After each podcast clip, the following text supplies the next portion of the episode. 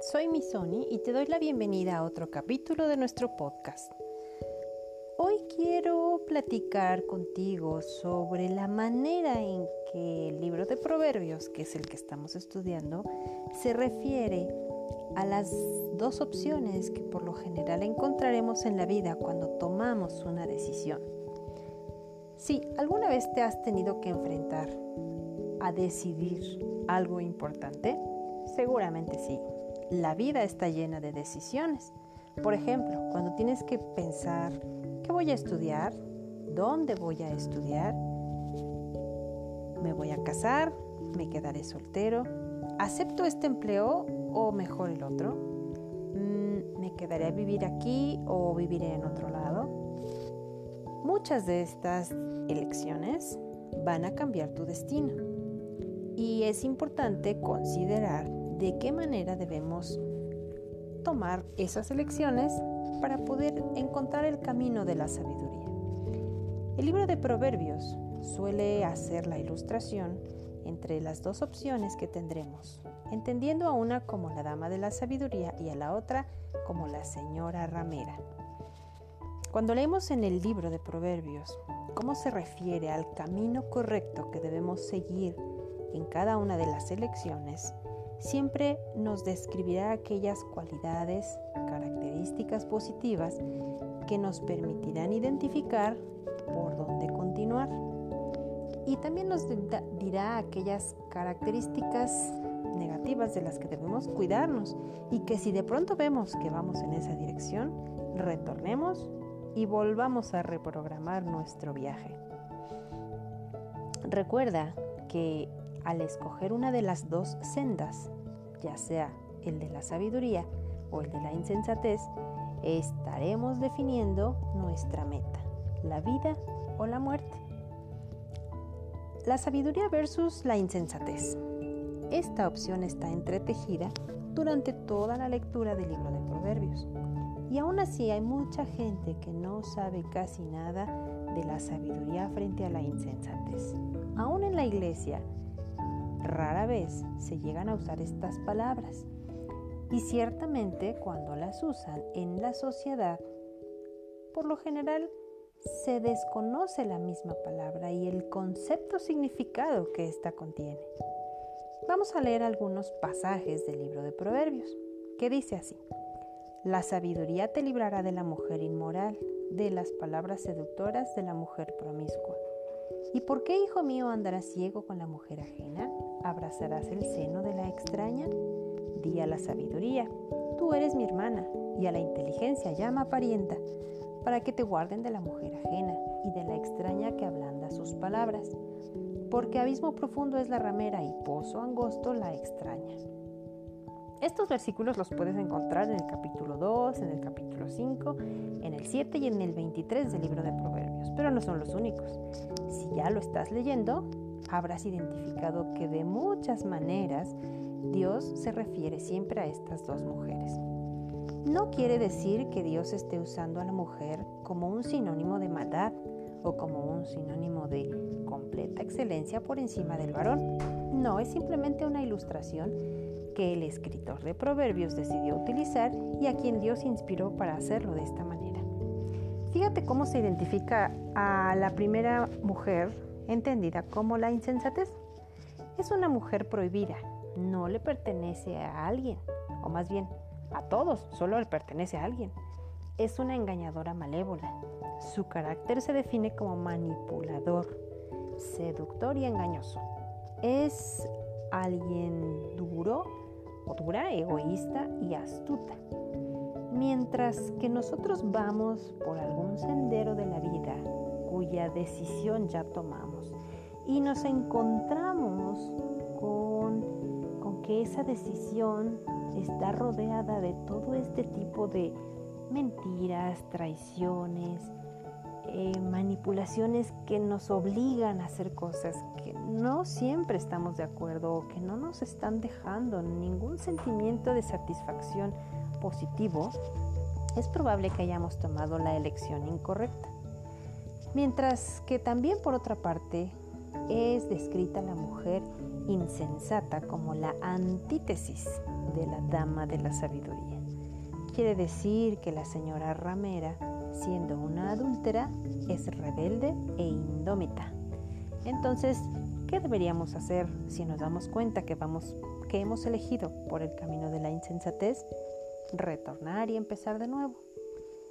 La Biblia habla a veces del adulterio en un sentido literal. Puedes encontrar historias en donde los mismos personajes que creían en Dios y adoraban a Dios cayeron en adulterio. Pero también en otros momentos y en otros pasajes de la Biblia, como en Proverbios especialmente, eh, se usa el adulterio como una imagen de idolatría. En otros libros, cuando se habla de las naciones y las profecías que Dios decía sobre ellas, también se habla de la idolatría como un adulterio. La adoración a un Dios extraño se denomina entonces como prostitución e idolatría. La palabra adúltera significa literalmente rebelde e indómita, alguien sin límites ni restricciones. En el libro de Proverbios es alguien seductora. Es imaginada de una forma que se puede resumir con la despectiva frase de esa mujer. Proverbios compara a las dos mujeres hablando al mismo hombre e intentando persuadirle para que vaya detrás de una de ellas. Cuando dice esa mujer, está intentando seducir al hombre, intenta seducirnos a nosotros, la insensatez, para que tomemos las decisiones incorrectas. ¿Cuál será el fruto de esas decisiones? Bueno, pues el fruto normalmente es la esclavitud y la pobreza. Mientras que la dama sabiduría también nos está hablando y todo el tiempo nos está invitando a tomar otra decisión. Esta dama quiere que la escuchemos, pero no nos va a obligar. Quiere que vivamos en libertad y que florezcamos. Pero eh, tú eres quien elige, tú eres quien decide hacia dónde quieres moverte. ¿A qué mujer vas a escuchar? El carácter de la sabiduría es alguien que es tenida en alta estima, es alguien que hace el bien, que cuida de su familia, que es emprendedora y provee para los suyos. Es una trabajadora esforzada, generosa de espíritu, fiel y disciplinada. Así que entonces el carácter de la señora ramera es alguien de muy poco entendimiento, que solamente se deja llevar por lo que siente, por el momento y por las circunstancias que en ese momento están a su favor, pero no piensa a futuro es una seductora, más bien depredadora, que aparenta muchas veces ser frágil al inicio, delicada, pero conforme avanzas en esa decisión, te encuentras que está lleno de engaños, de traiciones y de maldad. Así entonces puedes ir entendiendo por qué de pronto muchos son engañados y toman decisiones equivocadas. Nadie en su santo juicio quiere vivir junto a un depredador. Nadie. Pero cuando te das cuenta y estás demasiado adentro en una relación equivocada, en un trabajo equivocado, entonces a veces es difícil salir de allí. Pero no importa qué difícil sea salir, en cuanto te des cuenta, hay que salir de allí. Vamos a pensar en la cultura de hoy en día. Toda esa información y entretenimiento que al cual tenemos acceso de una manera muy fácil a través de las plataformas, a través del televisor, de las pantallas y nos ofrecen personajes, discursos, eh, eventos en los que constantemente nos están invitando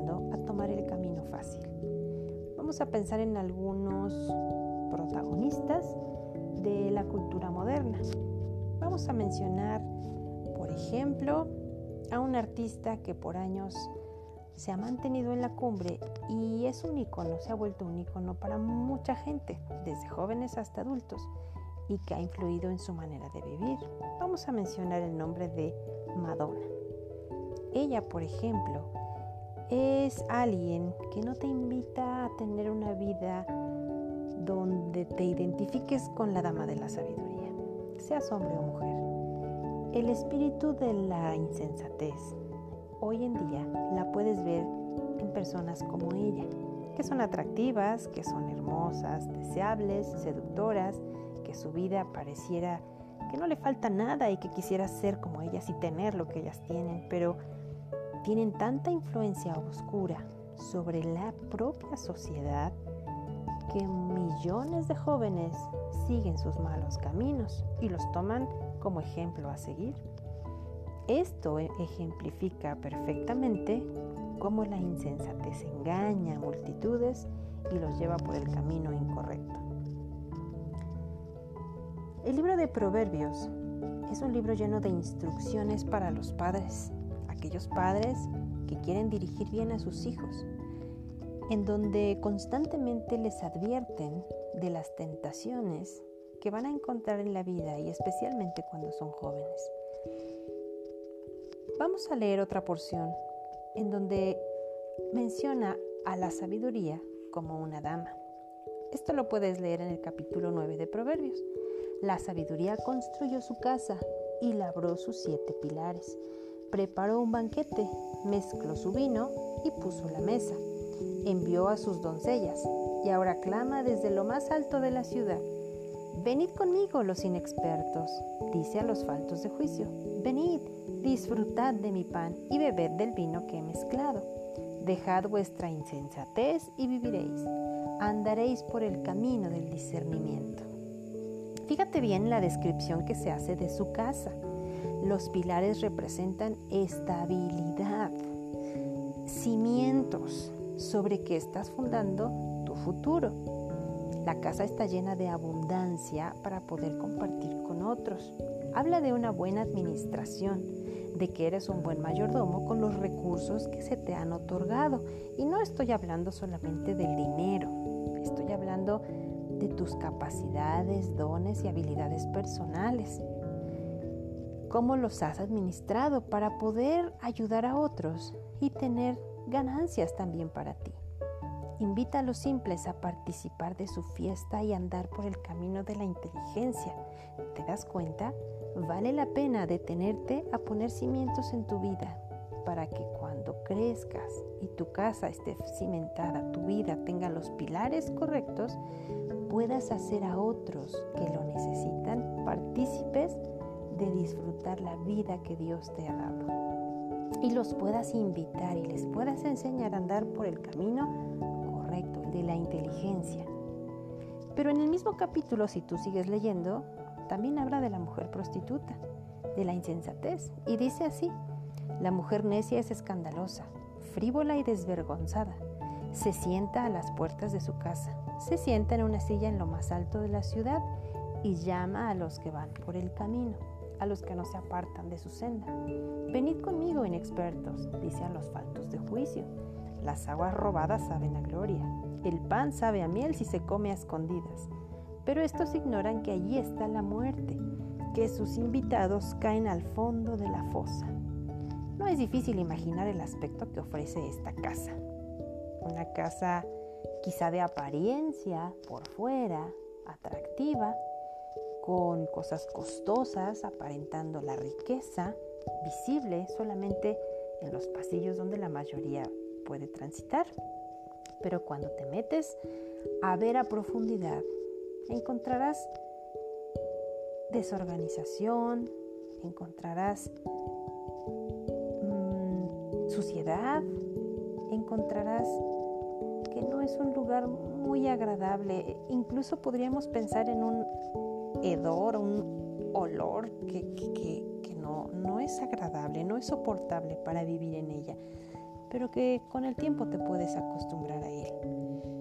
Puede estar llena de personas traicioneras, de personas hipócritas, de personas que solo están buscando cómo sacarte algo y cómo aprovecharse de ti.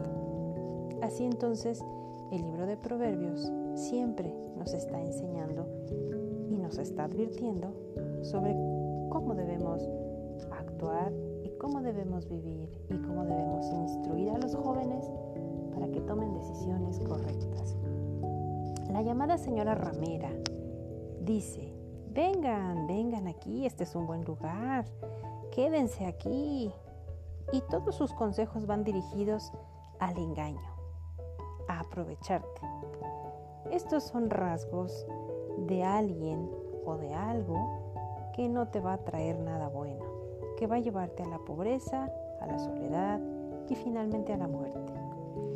Dejarte guiar por la pasión, por los sentimientos, como nuestra cultura actual nos invita a hacerlo todos los días, dejando de lado el futuro, sin pensar en las consecuencias. Proverbios lo relaciona con, con la, la mujer prostituta, que es la insensatez. Y a las personas que siguen ese camino les llama necios. Necios porque entre más se les avisa y entre más se les explica, más quieren andar por ese camino. Y tristemente, hoy en día, podemos encontrar iglesias de diferentes denominaciones que pueden estar encontrando en su camino decididas a seguir en, el engaño, aprovechándose de otros, aprendiendo a seguir a modelos que no tienen nada bueno que dejarles. Y tristemente los seguidores de esas iglesias pueden caer en manos de la insensatez. ¿Qué mensaje ofrece entonces la dama de la sabiduría? A diferencia de la insensatez. Bueno, pues ella siempre nos va a invitar a hacer, a andar por el camino del discernimiento, a ser prudentes. Siempre está enseñándonos a sopesar las elecciones antes de dar un paso y seguir adelante, antes de comprometerte y continuar en tu camino. En el lenguaje original de Proverbios, estas dos palabras, traducidas como sendas o camino, hacen referencia de manera metafórica a una clase de conducta o al estilo de vida. El término hebreo indica un camino de conducta y el destino hacia el que vamos avanzando. La otra forma connota la propia dirección, que deriva del sentido literal de una ruta muy transitada. A veces un caminante avanza por una senda que apenas se puede ver otras es fácil seguir la senda. Cuando avanzamos por ese camino, sorteamos los obstáculos, pero cuando nos desviamos, nos topamos con dificultades innecesarias. Bueno, por hoy vamos a completar aquí nuestro capítulo y vamos a dejar algo muy claro. La vida siempre nos va a llevar a momentos en los que habrá que tomar elecciones. A veces lo has visto venir y te has preparado, pero en otras ocasiones serán circunstancias repentinas que llegarán a tu vida. Por eso, el estar continuamente renovando nuestro entendimiento conforme a la sabiduría nos ayudará a enfrentar esos momentos repentinos para tomar mejores decisiones. No siempre vamos a tomar la mejor decisión porque mientras aprendemos siempre cometeremos errores y todos lo hacemos y levantarnos de los errores a todos nos cuesta. Pero ¿sabes cuál es la bendición? Que cuando tú reconoces un error y empiezas de nuevo, Dios siempre va a estar contigo. Dios siempre va a ayudarte a entender dónde estuvo el error y a recomponer el camino. La bendición de vivir y de crecer y de buscar la sabiduría siempre va a llevarnos a conocer mejor quién es ese ser que nos creó cuánto nos ama y por dónde nos quiere llevar, por el camino de la vida, no por el camino que nos lleva a la muerte, por el camino al florecimiento y no a la decadencia. Hoy tú puedes escoger las consecuencias. ¿Por qué? Porque puedes elegir el camino. Gracias, nos escuchamos la próxima. Bendiciones.